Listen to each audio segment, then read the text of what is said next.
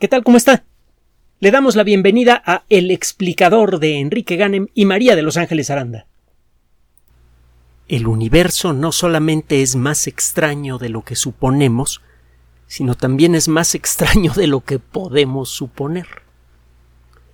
Esta célebre frase de John Burdon Sanderson Haldane puede ser aplicada a cualquier disciplina científica. Cuando uno explora con suficiente detalle la naturaleza de los minerales, la estructura interna de la Tierra, la forma en la que ha nacido y crecido el universo, o las reglas que gobiernan el comportamiento de las cosas más pequeñas, es, eh, eh, el eh, asombro es inevitable.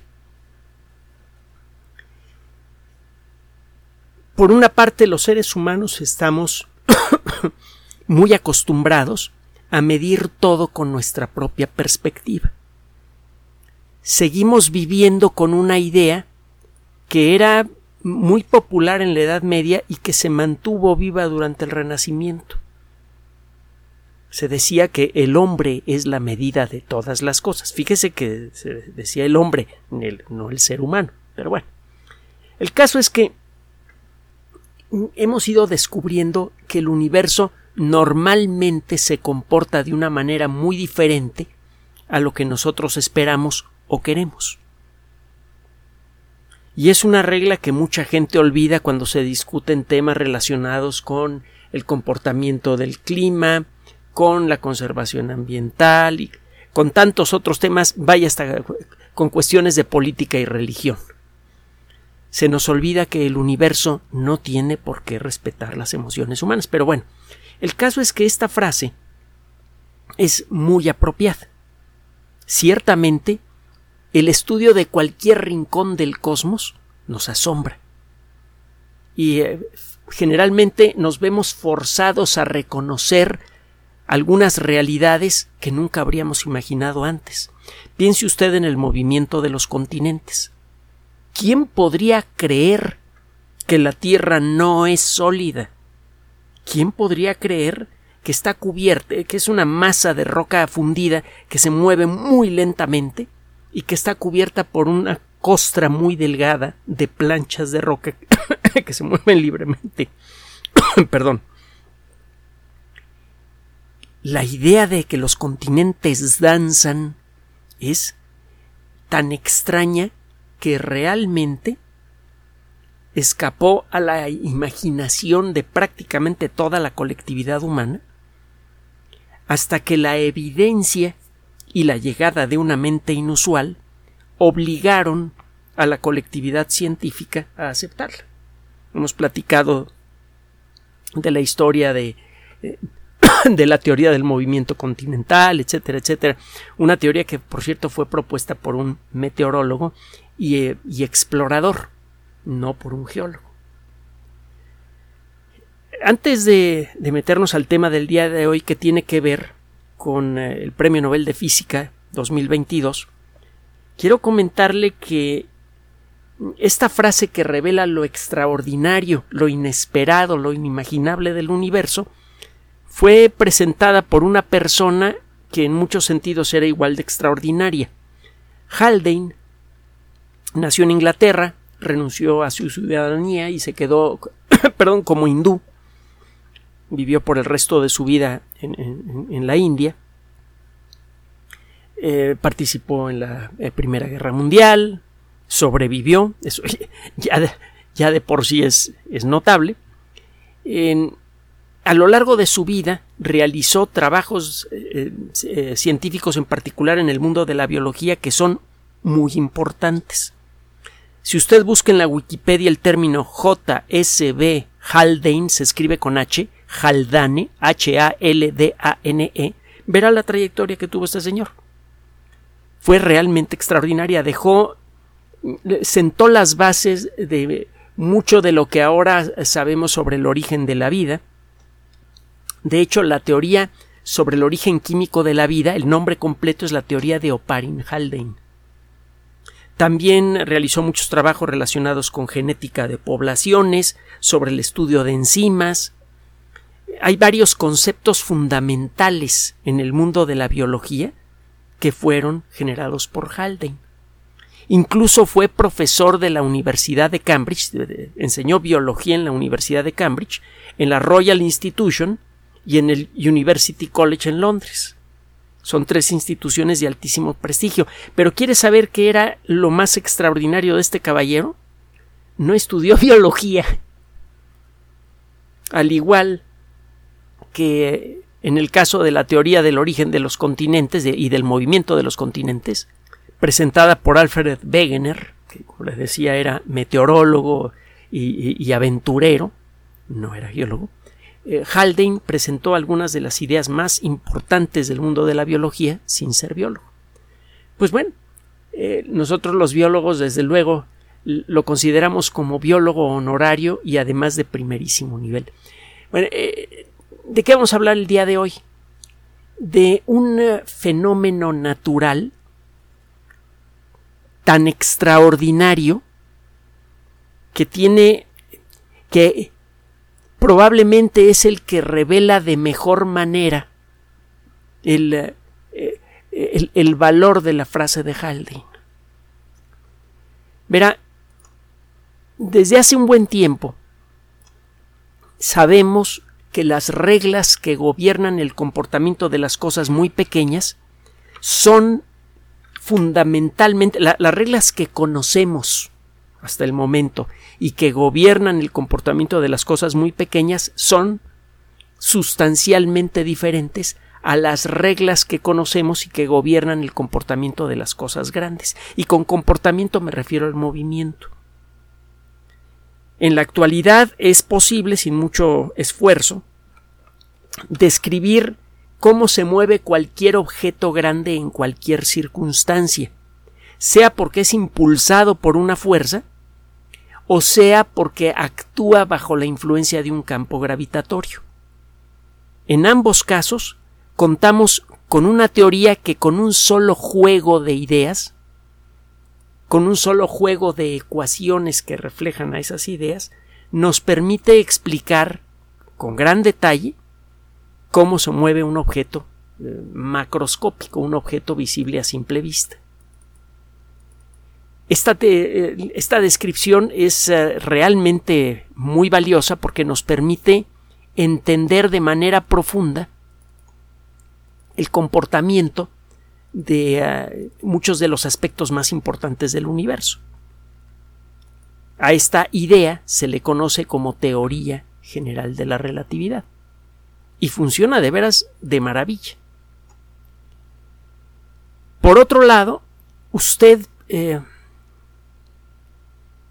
usted puede sin mucho esfuerzo, bueno, sí con algún esfuerzo porque las matemáticas son un poquito más pesadas, pero usted puede describir con bastante precisión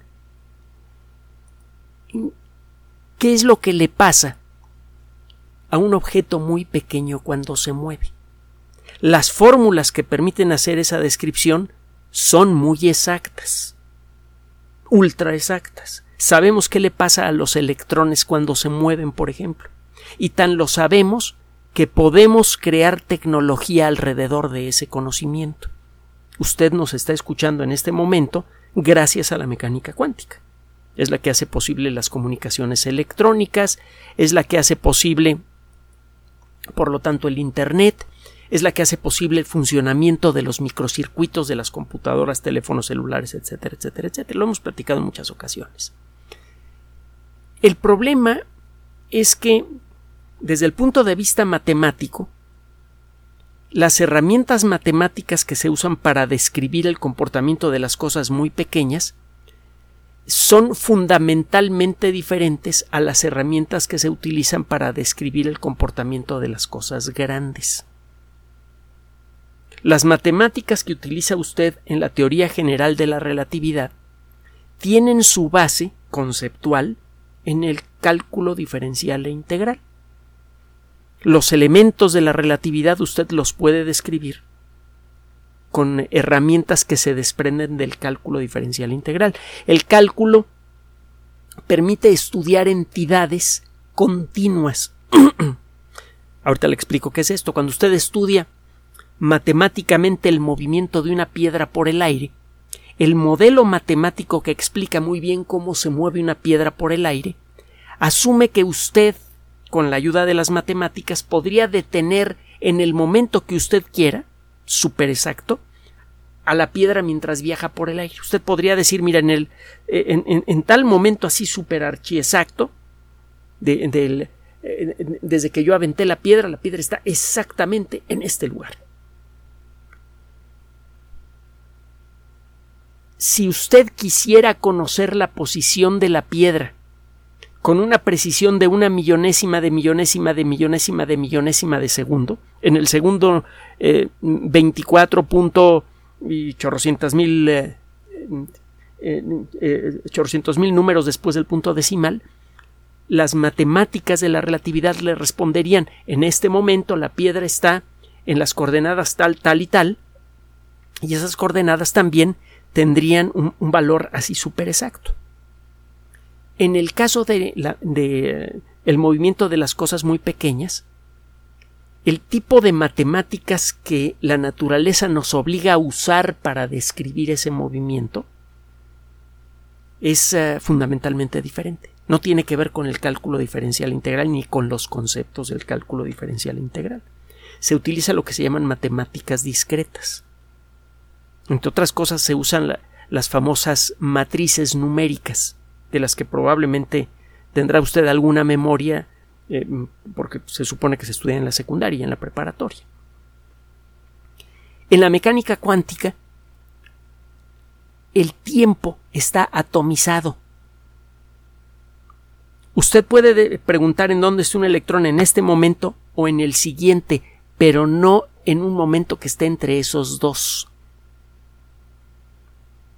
Si el intervalo de tiempo en el que cual usted quiere averiguar cuál es la posición del electrón es demasiado pequeño, la mecánica cuántica le responde tonterías. La mecánica cuántica, de una manera sutil, pero clara, para el que la, eh, conoce, le, le está diciendo a usted que no tiene sentido preguntar con precisión infinita en dónde se encuentra un electrón mientras se mueve. Es como si el electrón estuviera apareciendo del universo y luego desapareciendo y apareciendo en otro lugar.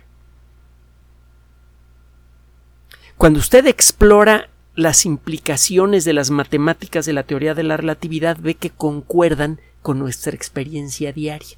Si yo aviento una piedra por el aire, pues yo considero que esa piedra se va moviendo suavemente por el aire y que por lo tanto yo puedo detener su viaje con una cámara en el momento que yo quiera y yo voy a ver que la piedra sigue siendo una piedra. La mecánica cuántica lo que nos dice matemáticamente es que cuando un electrón viaja por el aire, un electrón pues, es un pedacito muy, muy, muy chiquitito de una piedra, el electrón no ocupa un lugar definido en el espacio. Es como si fuera una ola. ¿Ola de qué? No me pregunte, porque ni los físicos saben. Pero es una ola. El electrón, eh, haga de cuenta que el electrón cuando viaja, eh, eh, viaja solo por el espacio, se deshace y se diluye en todo el espacio. Pero eso sí, cuando un electrón choca contra un objeto lo hace como si el electrón fuera una caniquita. El caso es que mientras viaja es demostrable matemáticamente que el electrón no puede ser una caniquita. Es un objeto. Es, un, es, una cualidad difusa, ni siquiera es un objeto difuso, es una cualidad difusa. Es un algo en el espacio. Es hasta que toca algo que el electrón eh, se manifiesta como si fuera una partícula. Desde su nacimiento la mecánica cuántica empezó a revelar estas extrañezas. Las matemáticas de la mecánica cuántica eh, funcionaron muy bien para describir cómo funciona la naturaleza de, las cosas muy chiquitas desde el principio. Pero a la hora de tratar de traducir a los términos del diario lo que dicen esas fórmulas, los investigadores empezaron a darse de topes porque las matemáticas, la, mecánica cuántica parecía de ser, eh, decir verdaderas sandeces, como esto que le acabo de decir. Bueno, empezaron a... Eh, la mecánica cuántica empezó a ser atacada directamente por uno de sus padres, Albert Einstein.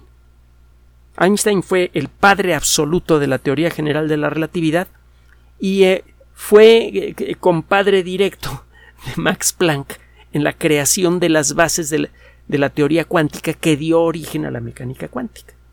realmente es creador de casi toda la física. Tuvo un papel fundamental en el desarrollo de las dos vertientes que juntas explican en la actualidad todos los fenómenos físicos del universo. Si usted suma mecánica cuántica más relatividad, puede explicar todas las cosas visibles y muchas de las cosas invisibles del universo. Mm, los ataques de Einstein se basaban en el supuesto de que el universo funciona con base en reglas descriptibles en palabras llanas. Eso de que los electrones eh, se, difunden en el espacio y cuando chocan se comportan como un objeto, pues, como que no le gustaba mucho a Einstein. Pero lo que de veras, de veras, de veras, de veras le molestó fue eh, mm, la consecuencia de algunos de los cálculos que se, hicieron en la década de los 20. Estos cálculos sugerían lo siguiente. Si usted hace pasar una partícula de luz por un prisma que tenga las características apropiadas, esa partícula de luz, al chocar con, eh, las partículas que forman a, este prisma, se rompe en dos. Tiene usted un fotón, una partícula de luz de alta energía, y cuando interactúa con las moléculas de este material, esto se puede calcular, el fotón se rompe en dos. Esos dos fotones, esas dos partículas de luz tienen menos energía que la partícula original. Si usted suma la energía de los dos fotones que se forman, es igual a la energía del fotón original. Ah, ok. aquí no hay ningún problema. Esto es fácil de entender. ¿Sí? Solo que de acuerdo con la mecánica cuántica, cuando usted genera dos fotones de esta manera, o cuando en la naturaleza se generan dos fotones o dos partículas subatómicas, pueden ser electrones, etcétera, en circunstancias similares, esas partículas empiezan a viajar en direcciones opuestas y da la impresión de que son como dos munditos independientes. Si a uno de esos electrones yo le hago algo, pues ya, no tiene por qué pasarle nada al otro electrón.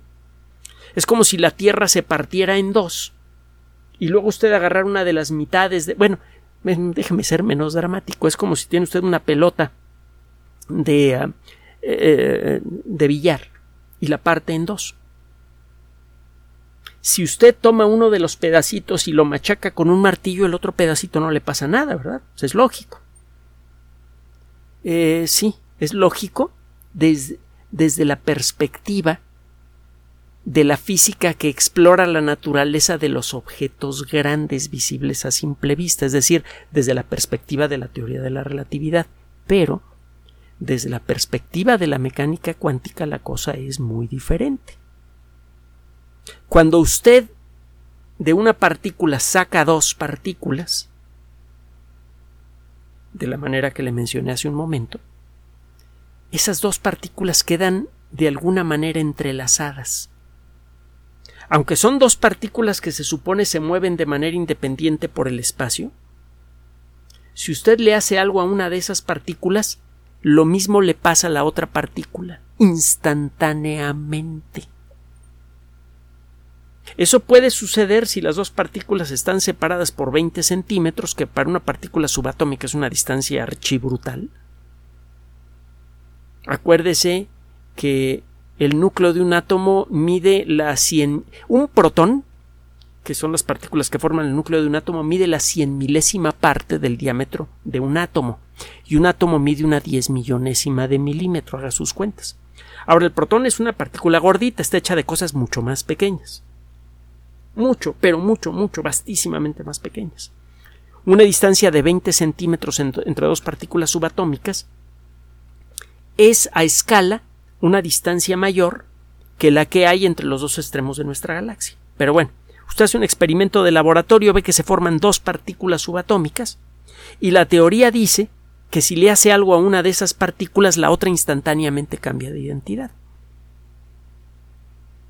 A 20 centímetros de distancia. Pero la teoría dice que lo mismo pasa si la distancia es de 200 metros, 2000 metros o 2 millones de años luz.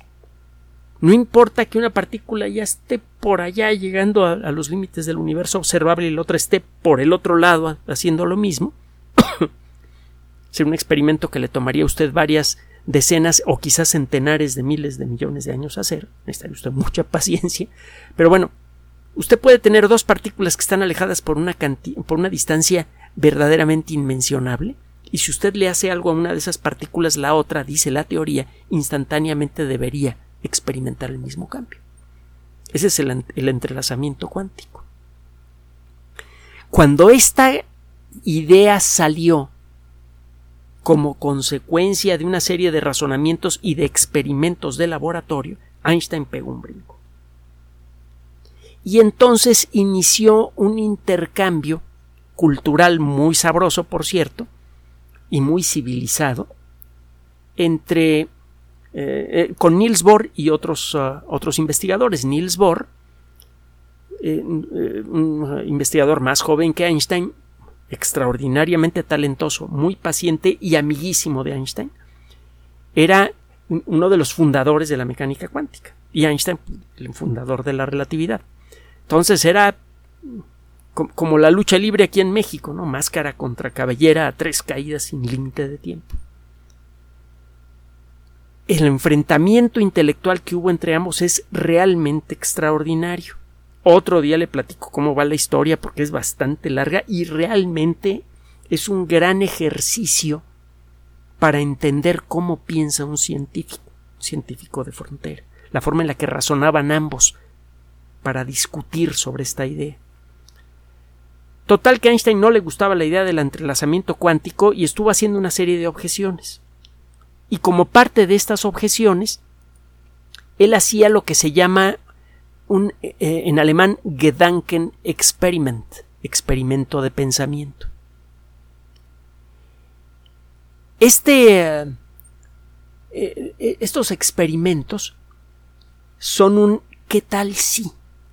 A ver, por ejemplo, uno de los primeros experimentos mentales que hizo Einstein y que le sirvió de base para establecer la relatividad si yo me encuentro en la caja de un elevador que no tiene ventanas y estoy en el espacio, ¿qué es lo que veo? Pues que estoy flotando adentro del elevador. No tengo que hacer el experimento, es lógico, ya, ya sabemos cómo van las cosas.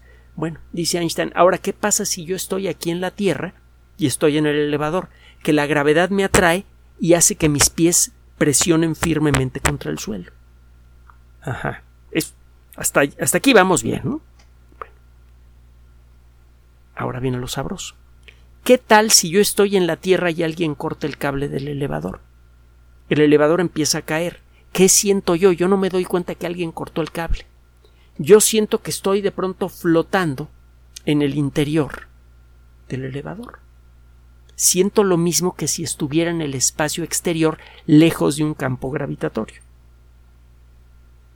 Y luego, ¿qué pasa si yo estoy en el espacio?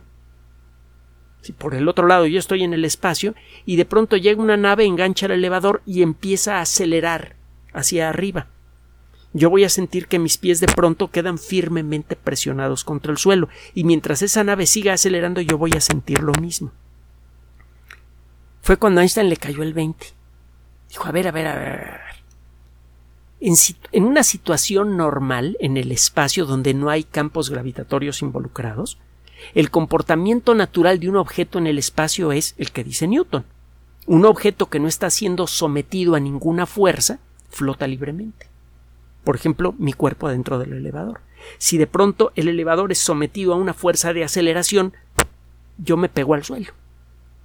En la Tierra pasa algo similar si yo estoy sometido al campo gravitatorio de la Tierra, mis pies se presionan firmemente contra el suelo, pero si yo me abandono a la gravedad, me dejo caer, floto como si estuviera en el espacio exterior.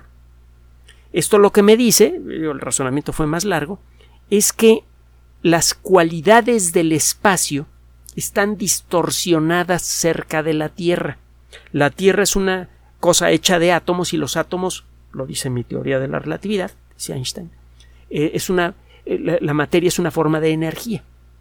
Bueno, pues yo formulo una nueva idea que se llama teoría general de la relatividad que dice que la naturaleza del espacio, su estructura, es modificada por la presencia de grandes cantidades de energía. Si estoy cerca de una gran concentración de energía, las reglas del espacio van a cambiar. En el espacio normal yo floto si me encuentro quieto. En el espacio cercano a la Tierra yo floto si me encuentro en movimiento. Solo que me dice es que el espacio ha sido de alguna manera distorsionado. Él desarrolló la técnica matemática para describir esto con la ayuda de un amigo suyo que sabía de, de una cosa que se llama álgebra tensorial. Los conceptos eran de Einstein. Y con eso demostró que efectivamente los campos gravitatorios no existen. Que lo que sentimos como gravedad es en realidad las consecuencias de una distorsión que sufren el espacio y el tiempo cerca de objetos que están hechos con una gran cantidad de energía como, la Tierra. Ese es un eh, experimento de pensamiento. Bueno, Einstein estuvo utilizando esta herramienta que es muy poderosa en el mundo de la ciencia, estos experimentos mentales, para atacar a la idea de la mecánica cuántica, a, esta idea extraña del entrelazamiento cuántico. Y Bohr, que tenía una estatura intelectual igual a la de Einstein, respondía con un experimento mental que le daba la vuelta a lo que decía Einstein y luego Einstein se la reviraba. Y así estuvieron haciendo intercambios hasta que se acabó la discusión. En aquella época se dijo que quien ganó el debate fue Niels Bohr. Dejó en, sus experimentos dejó claro que los argumentos que tenía Einstein para tratar de demostrar que el entrelazamiento cuántico realmente no existía no, no funcionaba. que, lo que funcionaba era el argumento de él. Y bueno, para no hacerle más eh, larga la historia, el entrelazamiento cuántico es un asunto que no se pudo resolver por años. El entrelazamiento cuántico es una, eh, un asunto que no se podía eh, definir con precisión, que no se podía estudiar con precisión, porque cuando usted, si usted eh, hace pasar una partícula de luz por un prisma, se divide en dos que se supone están entrelazadas. Si usted le hace alguna partícula, algo le pasa a la otra partícula. El problema es que usted no puede agarrar a una de las dos partículas y hacerle algo muy preciso. Lo que puede hacer es interactuar con ella y la partícula al azar cambia alguna de sus características. Como usted no sabe qué características nuevas adquirió la partícula que tocó, no puede saber si el cambio que experimenta la segunda partícula realmente refleja lo que le pasó a la primera.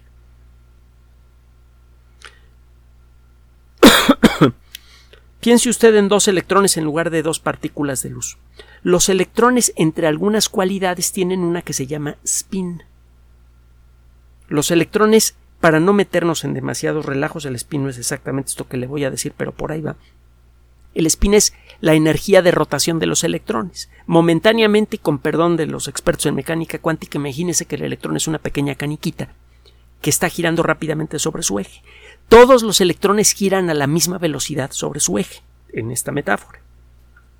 Bueno, cuando usted genera dos electrones entrelazados, los dos electrones tienen su eje de rotación orientado en la misma dirección en el espacio. Si usted altera un electrón, le debería pasar lo mismo al otro electrón. El problema es que cuando usted interactúa con el primer electrón, a ese electrón le ocurre un cambio en la orientación de su eje que es al azar y usted no puede detectarlo. Solamente sabe que el electrón fue afectado, pero no sabe exactamente qué le pasó como consecuencia de esta afectación. Es escuche usted esto, fundamentalmente imposible saber qué le, exactamente qué le pasó al electrón que usted tocó. Lo más que puede decir es que toqué a mi electrón. Y punto. Y pues sí, cuando usted toca al electrón que va para la derecha, el electrón de la izquierda también experimenta un cambio, pero no hay forma de saber si los dos cambios realmente son iguales. Por lo tanto, no hay forma, no había forma de demostrar en un laboratorio que realmente el entrelazamiento cuántico funciona como dice la teoría que debe funcionar. Bueno, este grupo de investigadores, los tres investigadores que van a ganar el premio, bueno, que ya ganaron, que van a recibir el premio Nobel de, eh, de física, Alan, Alan Aspect, John Clauser y Anton Sellinger. El primero es francés, el segundo americano, el tercero es austriaco. Cada uno en lo suyo, pero en conjunto lograron realizar experimentos que demostraron la realidad de este fenómeno. Para eso tuvieron que demostrar la realidad de un trabajo teórico que hizo un investigador que, eh, bueno, si este trabajo se hubiera hecho antes, eh, le habría ganado el, eh, el premio Nobel de, de física, John Bell. John Bell hace un trabajo teórico que abre el camino para poder demostrar de manera indirecta, de manera estadística, que el entrelazamiento cuántico funciona hay un principio, una propuesta que hace John Bell que se llama la desigualdad de Bell.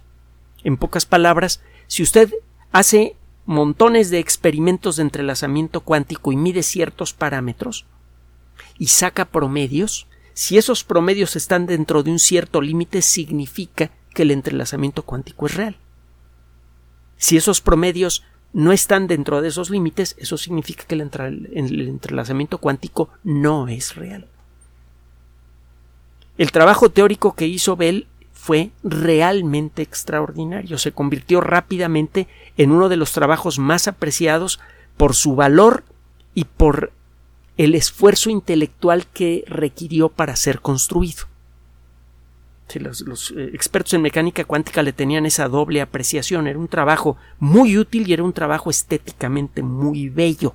Y es una palabra que frecuentemente encuentra usted cuando escucha hablar a científicos hablando de su campo. En particular los físicos y los matemáticos les encanta mucho el rollo de la belleza.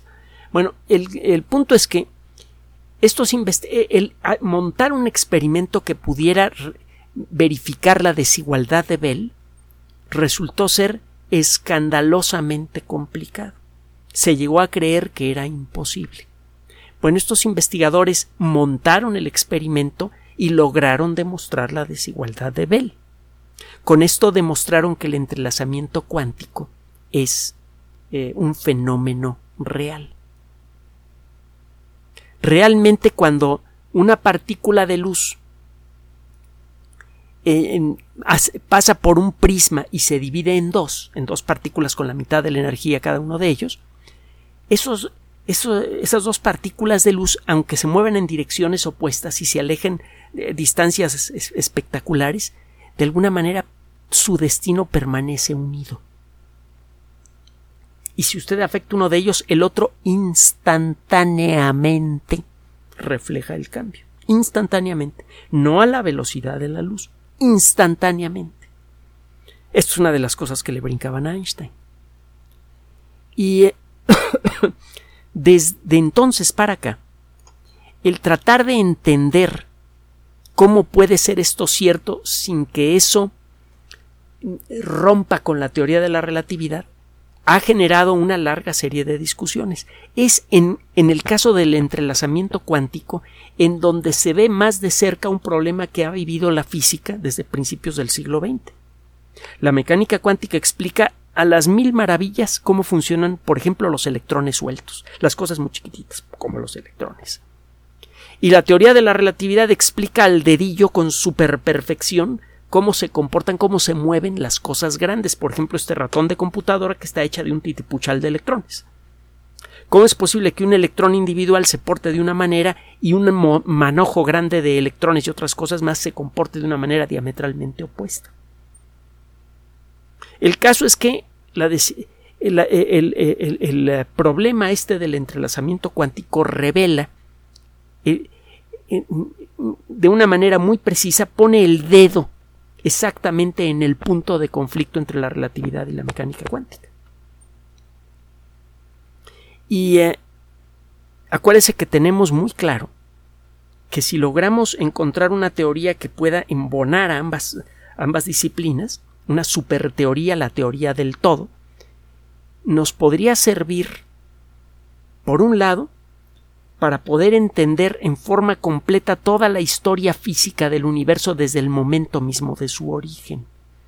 En la actualidad, con nuestras mejores herramientas matemáticas y, y, físicas, con los aceleradores de partículas, podemos describir lo que pasó una diez millonésima de segundo después del origen del universo, cuando mucho, que es una cantidad de tiempo vastísima desde la perspectiva de la mecánica cuántica los átomos de tiempo son casi infinitamente pequeños. La cantidad de átomos de tiempo que transcurrieron desde el momento del origen del universo hasta el momento en el que podemos empezar a describir con matemáticas cómo fue la evolución del cosmos es brutal, gigantesca, enorme. Es muchos, muchos, muchas millones de veces superior que el número de segundos reales que han transcurrido desde que nació el universo hasta ahora en segundos el intervalo, ese, esa diez millonésima de segundo que es pequeñita para nosotros es vastísima para los físicos. Y es un, un intervalo de tiempo crucial que nos revela, nos podría revelar mucho sobre exactamente cómo nació el universo. Y el punto está en que una teoría así ya podría servirnos para empezar a preguntar ¿por qué nació el universo? Ah, esa es otra pregunta más grande, ¿no? Y otra preguntota, ¿es todo lo que existe o hay más? Hay sospechas, motivos tangibles para sospechar que hay algo más, pero no hay evidencia ni herramientas matemáticas para explorar más el asunto. Las tendríamos si pudiéramos unir a la relatividad con la mecánica cuántica. Un paso importante es el de lograr recrear lo que la teoría dice que debe pasar con el entrelazamiento cuántico en el laboratorio para poder estudiar el fenómeno en detalle. Eso a lo mejor nos podría dar la clave para poder corregir algo en la relatividad o en la mecánica cuántica y conseguir este embone. Bueno, hasta hace poco era imposible hacer estos experimentos. Nadie sabía cómo. Y estas personas encontraron cómo. Esto es realmente muy importante. Esta discusión, que alcanzó su clímax por allá de 1935, sigue sin resolverse. Dicen que Niels Bohr ganó la discusión, que realmente el entrelazamiento cuántico existe. Lo que pasa es que otro día tenemos que platicar de esto.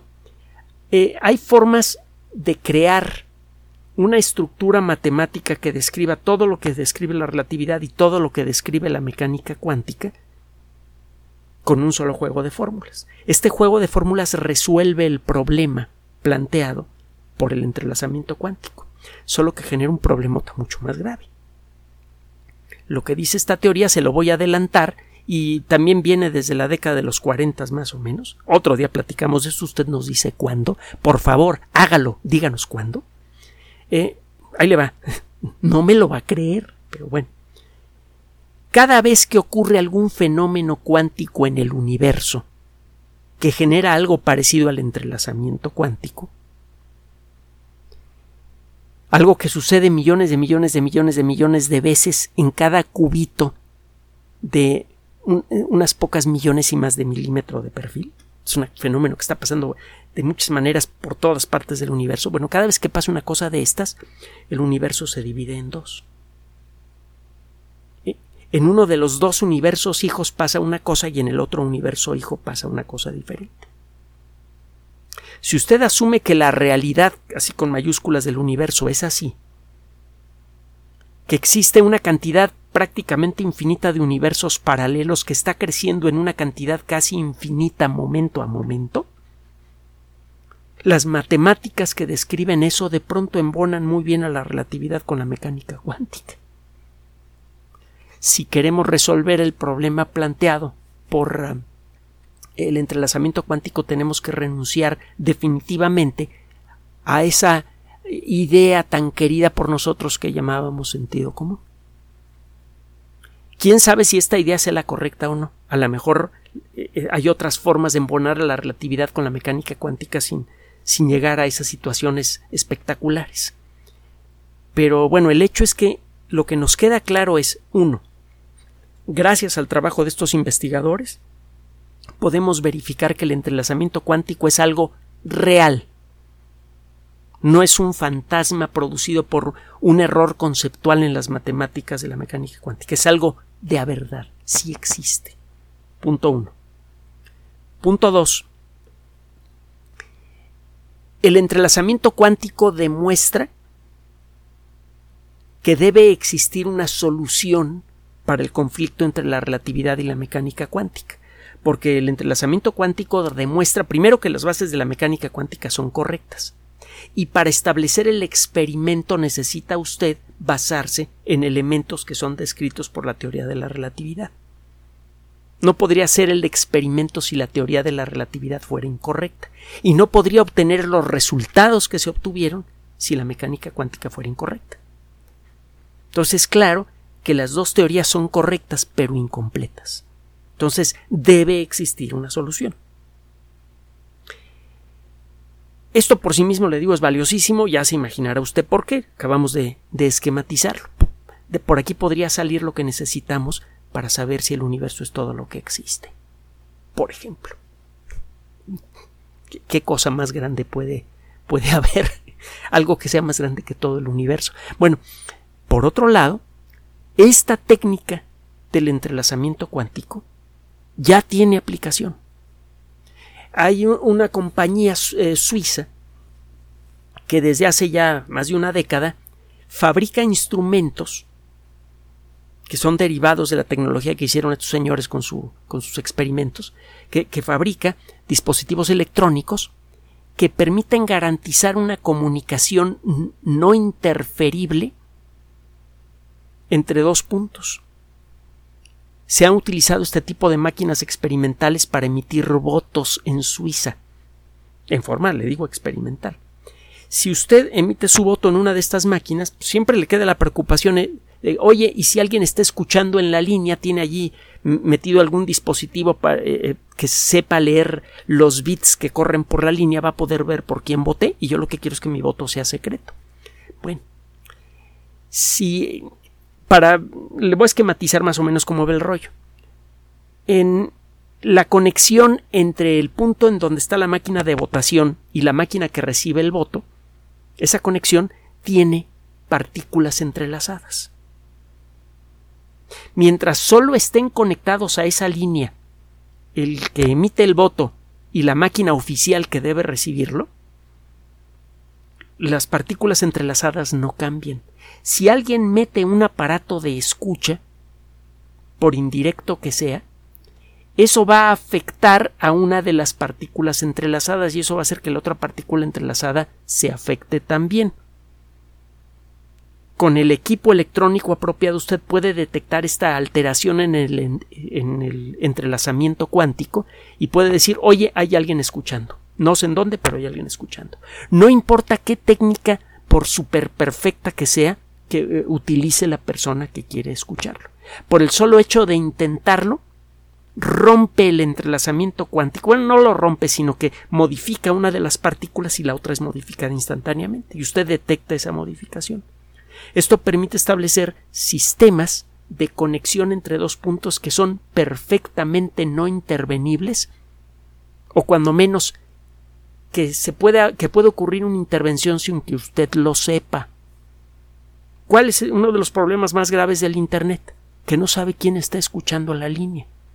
Los mensajes que usted manda por Internet van rebotando por todos lados del Internet. Gracias a las técnicas de encripción avanzadas, si usted es razonablemente cuidadoso y, o cuidadosa y eh, utiliza el software apropiado y, eh, y, las reglas de, interacción apropiadas, la probabilidad de que alguien pueda entender lo que usted dice es bajísima. La, probabilidad de que alguien le robe su password para entrar a su correo electrónico o a su banco, por ejemplo, es muy nula prácticamente. Pero siempre queda la preocupación, ¿quién está escuchando mis conversaciones? ¿Y en qué momento? Un sistema así podría evitar esas escuchas. O cuando menos usted podría saber que alguien está escuchando la línea usted podría cortar la comunicación. Nada más con eso, usted podría hacer que el Internet se convirtiera eventualmente en un medio seguro de comunicación. Absoluta, perfectamente seguro. ¿Cuánto vale eso en pesos y centavos o en dólares o en euros? Aunque ven, dólares o euros ya están como que medio cacheteaditos con el relajo que se traen allá, pero bueno. Ya sabe cómo son las luchas de poder, no respetan ni a nada ni a nadie. El poder va primero. Eh, lea, de nuevo el, trabajo de Nicolás Maquiavelo para que y, luego con esa visión échale un vistazo a lo que está pasando en el mundo para que no se vaya con la finta de la propaganda que eh, circula por ahí en favor de uno o de otro. Bueno, o de otro más porque hay un montón metidos en el pleito. Bueno, regresando al, al tema, esta tecnología entonces podría permitir eso. De hecho, no es una teoría, es cosa de desarrollarla. ¿Quién sabe cuánto dinero va a costar desarrollarla al punto de que puede usted contar con este tipo de conexiones en el Internet? Puede pasar tiempo, no sabemos cuánto. Pero cuando llegue esa tecnología el Internet va a ser perfectamente seguro. Las comunicaciones por telefonía celular van a ser perfectamente seguras. ¿Cuánto vale eso? no solamente sirve para este tipo de cosas, el entrelazamiento cuántico. Es, otro día también lo explicaremos, pero es un elemento fundamental en el funcionamiento de las computadoras cuánticas, que una vez que se puedan echar a andar bien, bien, bien, y utilizadas de la manera correcta, que es algo que estamos inventando, estamos eh, diseñando la forma en la que se debe programar e interpretar los datos de una computadora cuántica. Cuando esto ocurra, las computadoras cuánticas podrán resolver problemas en segundos, problemas que le pueden tomar siglos a una supercomputadora actual. Entonces, el entrelazamiento cuántico es crucial para mejorar en mucho a la tecnología que ha hecho más por cambiar al mundo, que es la tecnología informática. Y estas son solamente dos de las muchísimas aplicaciones que tiene el entrelazamiento cuántico. Estos investigadores, al demostrar que es real el, entrelazamiento cuántico y crear los primeros dispositivos que permiten ver el entrelazamiento, establecieron las bases para iniciar su aplicación práctica. Entonces, ciertamente deben recibir el máximo reconocimiento que puede otorgarle la ciencia a un científico.